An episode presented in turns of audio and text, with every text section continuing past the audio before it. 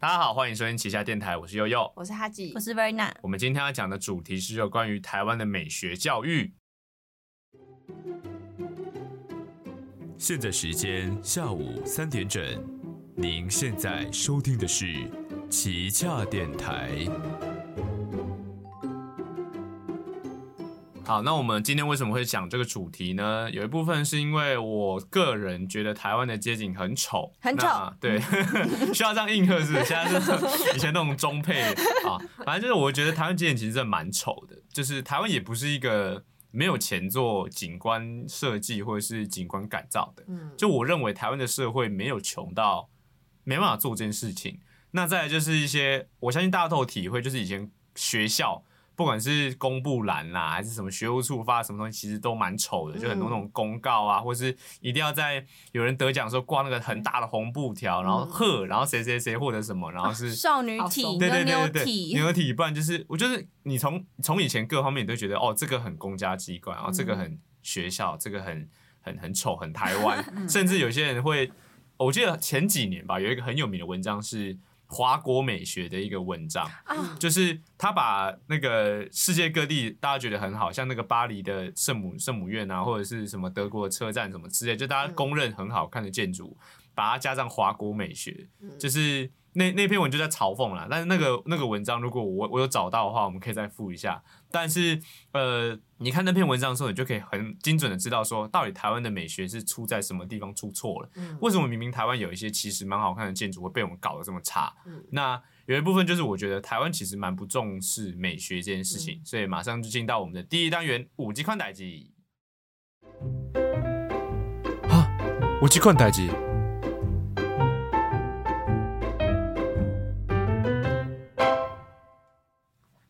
好，那我先跟大家讲一下，就是关于就是都市外观这件事情。就是其实日本是有景观法的，就是这个景观法其实曾经也在他们国内有一个小风波，就是这个景观法会限制在一些国家重要的观光景点或者古迹附近的建筑啊，你的颜色色系不可以太过于突出，你不可以有违于当地整个景观上的设计。就假设今天你在可能京都，好，那京都今天假设这条街道的主要色系是可能棕棕色或茶色这类型比较暗棕色的东西，那你就不可以突然干一个鲜绿色的东西，就是它有所谓景观法限制。那当时也会讲说，哎、你这是限制设计自由啊，你这是限制创作自由。但是这个景观法景观法颁下去之后，其实日本，就是大家如果有去过日本，或是你有看过一些照片，你都会觉得，哎、其实他们街道看起来很和谐或是有些人会觉得日本看起来很好看。为什么？就是因为他们有这条景观法在限制，不管是你的招牌，不管是你的建筑设计外观，它都会有一个一定的色彩标准，你不可以超过这个色彩标准去对你的建筑外观进行涂装，不然你会被罚款，然后要强制执行。所以景观法这件事情，它有点像是说，为什么日本的观光产业跟日本的观光产业拍出来的照片可以这么好看？就是它是一个很微不足道的点。嗯，大家可能会觉得说，那不就是好看而已嘛？为什么要这么大费周章的去搞？就是因为这就是一个应该是类似说你的判断基准上的一个，也不能说偏误，但我只能说那是你不看重这件事情。因为对于所谓真正想要发展观光、想要让你的城市好看的人，你有做所谓的这个美学上的限制，像景观法这件事情，其实我觉得是蛮重要的。那我们把镜头带回到台湾，就是台湾本身其实曾在二零一五年尝试尝试要去推行景观法，但后来没过关。那有一部分有时候我们也会觉得说，为什么我们的公家机关东西可以这么丑？那最明显就是台铁，就是台铁，不知道大家有没有看过，有一阵子有一个类似忘记台铁好像罢工还是什么事件，然后还是普悠玛那时候翻车的时候，就是台铁会穿一个黄色的底、红色线的背心，然后上面写什么“我爱台铁”什么之类的，就是丑到不行。然后包括像台铁很可能很以前的可能站内的设计啊，或者是可能车票的那种公布栏之类，就是大家都觉得很丑，或者是在我们看到像公家机关公部门。哦，以前在公部门就是所谓的社群小编还没有这么流行的时候，以前他们发的文都是一定要什么，一定要有渐层啊，不然就绿色啊、新系名体啊，有的没的，就是很丑。那很多东西我们都觉得说啊，这就是公部门，这个没办法，没得救。但是其实近几年大家发现，哎，公部门开始在意所谓的社群流量的时候，他们开始弄美学了，大家觉得哎、其实这效果不错，哎，大家都有在尝试。那所以我也觉得说，台湾并不是没有发展美学的资本，台湾只是不愿意去重视这件事情。那在更之前的时候，呃，台科剧场曾经发过一支影片，那这支影片是他跟一位设计师合作，他到一个偏向的小学去重新设计他们的自然课本，那。他的自然课本以前我们印象中可能就是那个封面一定要是可能那个出版社的吉祥物啊，然后放一张很奇怪的照片，就是可能放个昆虫或者树林，说这是自然课本，然后翻开都五颜六色，什么粉色、蓝色，青蛙，对对对，之类就是你会觉得说那个课本就是很标准的，就是很像是我们现在假设你直接去调论文出来看，然后它就是一篇文章这样子，它完全没有所谓的美学可言。那当时台科剧场这个导演他就跟另外一位设计师合作，他去偏乡小学做这个实验，就是。他用了设计师编写的这个自然课本，那他有去问那个小朋友说：“哎，你喜欢哪一本课本？”那大部分小朋友说：“我喜欢这本设计师做的课本。”我为什么？他们都说：“因为这个看起来比较好看哦，这个我看了，我觉得看的比较好玩，我比较有兴趣。”就是其实美学教育这件事情，光从课本上你就可以看出有很核心的价值，就是你这些东西设计的好看，小朋友去接触他会喜欢，他会有甚至教学效果。所以，这简单来说，这个脉络就是，我会觉得台湾过去其实很大一部分不重视美学，都是基于这东西不重要，就是我或者是我们还有更重要的事情要做。所以我们前面的脉络大概就到这边，马上进到我们的分享观点，快告诉老师说，熊熊，快告诉老师说，熊熊。以我本身的立场来讲，其实我还蛮在乎美学这件事情，就是从我们先。不讲到公部门啦，我们就光讲大学生的简报这件事情，就是怎么可以有人简报做那么丑？就是 我现在都有 Canva 这种东西，Canva 就是一个很傻瓜的。对你，你不要想说哦，我这个加一点，这个加一点，就是有时候我们会觉得说，为什么有些人做的东西可以这么丑，有些人做出来就这么好看？我觉得做的丑不是做的丑的人的错。而是其实台湾对于美学这件事情的教育培养真的是太过于不重视，因为像是我小的时候，就是我父母也算是一个不太重视美学的，就是虽然说不重视，但是没有到完全不重视。就是像我爸以前买家具的时候，我的小时候印象都是我的家具是几乎是同色系，就是不会今天都是木质的，然后突然蹦出一个什么粉红色的凳子，不太会有这种事情。就是我们家还是有基本，对 对，就是很基本的该有的美学。就是同色系的概念，就是我爸妈还是有的，只是他们在更进阶点，可能像是像我刚刚提到，可能穿衣服，或者是呃，可能一些小东西的用具之类的，就是一些你看得到的一些能运用你自己设计的地方，他们其实不太会用。嗯，那小时候的我也不太会用嘛，就是所以小时候那时候刚学。PowerPoint 怎么使用的时候也是那种五五颜六色啊，一定要什么颜色用上，然后文字艺术师那个效果用满，阴影、晕影，然后什么全部用满这样。那后来长大一点，就是呃，也不是说我突然对美学有兴趣或怎样，就是我会觉得好想要弄得好看一点，或者我好想要让我的东西看起来跟外面那个我觉得好看的东西一样，所以我会试着去模仿，试着去参照很多我觉得色系很好看的东西，然后再进阶到就是像大学，甚至我有去。特别研究可能色彩配色啊什么有的没的，但我觉得回到一个最核心的点，就是我觉得其实我小时候，如果我在的环境是从我的绘本开始，从我居家生活开始，我大量存在所谓的我们认为是符合美学、有设计感，或者是色彩搭配上有用心调整过的东西，你会把它视为是一个常理。那今天它变成一个常理的时候，你在面对那些所谓的呃丑的东西的时候，你就会觉得说，这个东西怎么可以这么丑？就是它会变成是一个，就我觉得这东西是一个直觉。嗯，那可能会有些人讲说，可能北欧啊或者日本什么的东西都很好看，那就是因为他们从小的环境，每一个国民的心中，他们看到的东西，从小看到都是美的。嗯，那自然而然长大之后，他们手上会摸到任何需要碰到设计的东西的时候，他们其实都会有一定的敏感度，就是哎，我觉得这样做会好看，因为我有那个直觉。就像是有时候可能有些人，呃，英文会有所谓的音感，就是。哎，你念这个句子，你虽然不熟文法，但是你觉得它念起来就是不太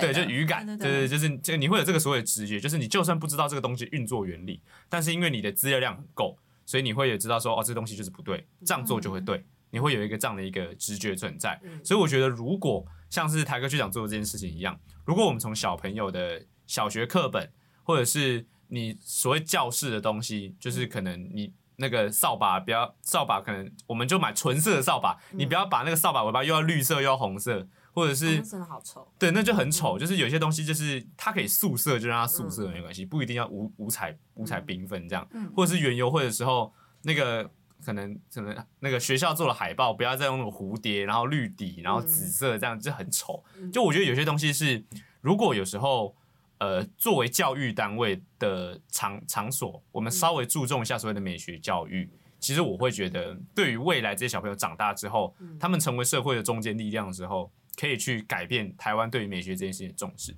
因为包括像是。招牌跟街景，为什么台湾街景会很丑？就是因为我们的招牌为了要让更能看到嘛，所以我们就会加那个霓虹灯啊，然后要尽可能的往外伸，然后圆形啊、方形啊，然后到处乱长。所以有时候有一些旧的没有规划、没有重新规划的区域，你就发现那个招牌都突来突去的。嗯然后可能像是可能会有叉叉槟榔摊，然后就会有那个闪闪死人的那个霓虹灯一直闪啊，一直闪，一直闪，然后你就觉得很丑。嗯那如果今天多数的国民会认为说这个是丑的时候，其实这类型的设计就会慢慢被淘汰。所以我觉得美学这件事情从小开始培养，我觉得是蛮重要的。我觉得还有一件事情是我们从小就会，我自己啦是会被教育说这种东西不是学科类的东西是不重要的。嗯，就是譬如说，我国中虽然是读美术班，但是我之所以会进去读美术班，是因为。我们的国中，他给美术班的师资是比较好的，美术班有点像是变相的自由班。那当然，我们班还是有些人之后会去念，就是艺术专业的。的，比如说高职或者是上大学都是念设计群类，但是大多数我看到的，我很多同学他们只是来这边，然后我们会有比较好的取得比较好的成绩，比较好的师资。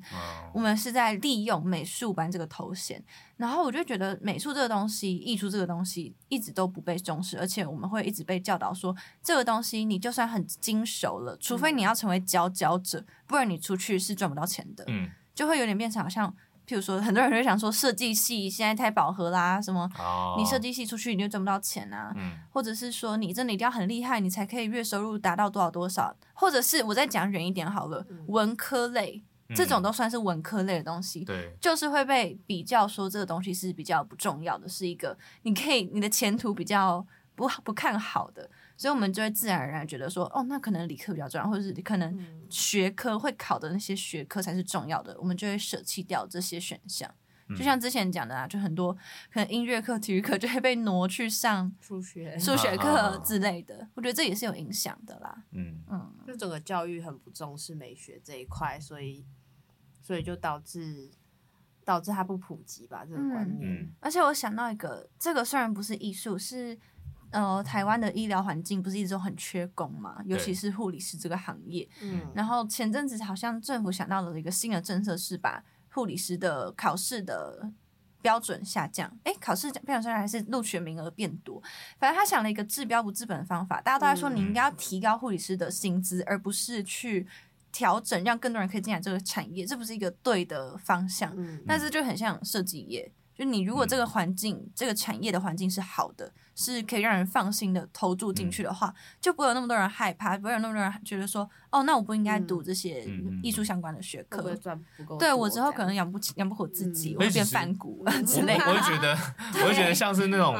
会，大家会应该说，对于美学再老一辈的，会有一种就是啊，反正长得好看又没差，就是这都可以用。那就会有一种就是其实反正它能用就好，干嘛要那么漂亮？那就是因为这样的观念，会让很多人对美学这件事情不在乎。那你说台湾人不重视美学，会不会有问题？没有问题啊，大家还是一样这样生活。对啊，就是，可是就是。你今天你今天观光局想要来推的时候，哎，你站到台湾街景拍张照，哇，丑到爆炸，就是那个招牌啊什么都很丑，然后永远只能拍一零一，永远只能拍四四南村。就是你 你不要，你每次都想说，哦，为什么别的国家观光可以做那么好？为什么别的国家拍 MV 怎么拍都好看？你看，就算连古巴这种被美国封锁这么多年的国家。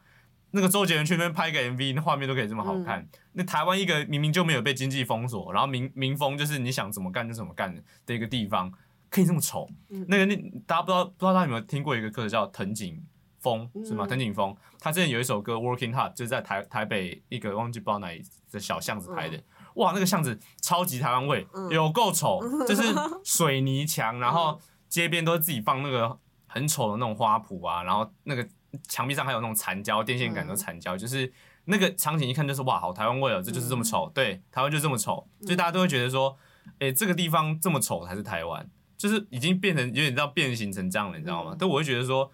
既然这么多的现在就是国际的影视作品这么流通的情况下，不管是 YouTube 拍片，不管是歌手拍 MV，有时候他们要拍一些很实实实景的东西的时候，你会觉得哇，这个国家的小街景很漂亮。这小街景就是指说不是观光地，这个地方居民生活的地方，这个居住区怎么那么漂亮？然后什么什么的，然后一拍到台湾，哇，丑到爆炸，就电线杆又乱啊，然后什么什么，哇，没看到还以为这里是可能哪一个贫民窟之类的，就是有时候其实对于一些。呃，不管是观光来讲，还是这个其他国家对你文化的寄存印象来讲，嗯，你都会觉得说，我们怎么那么不争气？就像有些什么国外网红来台湾，都只敢去可能你知道一零一那一带，或者是台湾比较有开发的几个地方。对，为什么？因为这个地方是新的，有所谓的美学的的这个概念在，所以他们来敢来这里拍。可是有一些比较。你知道敢说真话的网红，他们就会去台湾一些比较丑的地方拍。那很多人讲说，就是啊，对啊，台湾不意外啊，或者什么之类的，就是对这个地方才是台湾真实的样貌。那或者是有可能，今天假设就会有人来台湾拍一个很丑的街景，然后可能台北的某一个居住区，那台北好歹也是说是台湾的首都嘛。嗯你说台湾的首都那么丑的东西流出去让人家看到，你就说这不让人家笑话嘛？就是带坏国风。对啊，就是人家可能讲说，你可能想到哇，东京，假设你东京来讲，东京的话，你就会想到是。那个可能街景是怎样怎样啊？然后你今天讲说巴黎，可能巴黎虽然很乱，可是你往上看，他们建筑其实还是会有可能什么什么样的设计，或是什么，就是你想得到你觉得好看的那些所谓先进国家的那些城市的风景，嗯，你想到印象都是那样子。然后大家如果讲到台北，那你你现在先撇除掉一零一那区。然后你就会想，你就开始，你就开始想到那种以以前那种三四十年的公寓啊，然后或者是那种很丑的百货公司啊之类的那种牌子，就会在你的脑海里面浮现。嗯，那你觉得这样的东西就是这样的东西，其实就是一个美学失败的点，就是你不重视这件事情的排版，那自然而言，这个其他国家对台湾首都的一个想象就是丑。嗯，就除了除了市政府或者是市市甚至市政府附近也很丑，就是除了那些所谓的观光区以外地方。哇，建筑都很丑啊，招牌都乱贴，都很像那种很贫穷的地方。嗯，那这样的带来的后果就是，的确台湾不会因为这件事情大家过得比较不好，但就是别人会觉得就是你就是一个很丑的国家。那我觉得这是一个大家可以值得去好好思考的一个问题啦。而且我还想到一个，我不知道是不是破窗效应的关系，但是台湾的街道真的烟蒂跟。槟榔渣好多，嗯，这东西也会连带的影响到整个环境。就是你再漂亮的街景，你如果地上全部都是槟榔渣，就是地上全部都烟蒂，臭一般那边黄黄的，真的很丑，而且真的很恶心。你走在那个路上都会觉得脚底很脏。所以这个东西我不知道是。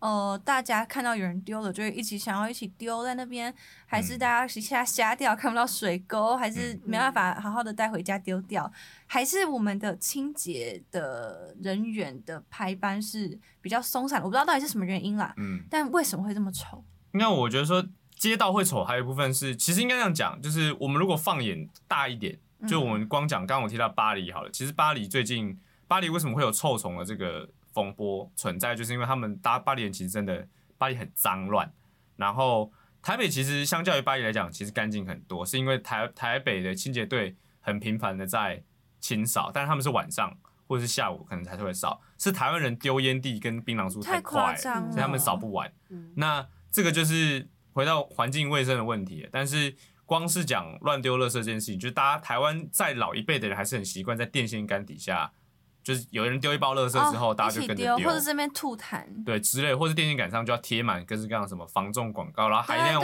粉色的纸，然后跟人讲说什么几房几厅，然后找解禁，对对对对对，还有那个南无阿弥陀佛，对，他要到处贴那个南无阿弥陀佛，不然就是耶稣爱你这样之类的。所以我觉得有时候台湾会这么丑，一方面是上位的人不重视美学这件事情。二方面是民众本身也缺乏这样的素养，你会觉得说哦贴这样东西很丑又没差，反正又不是我家的。对。可是很大一部分就是因为你不够重视环境美感这件事情的时候，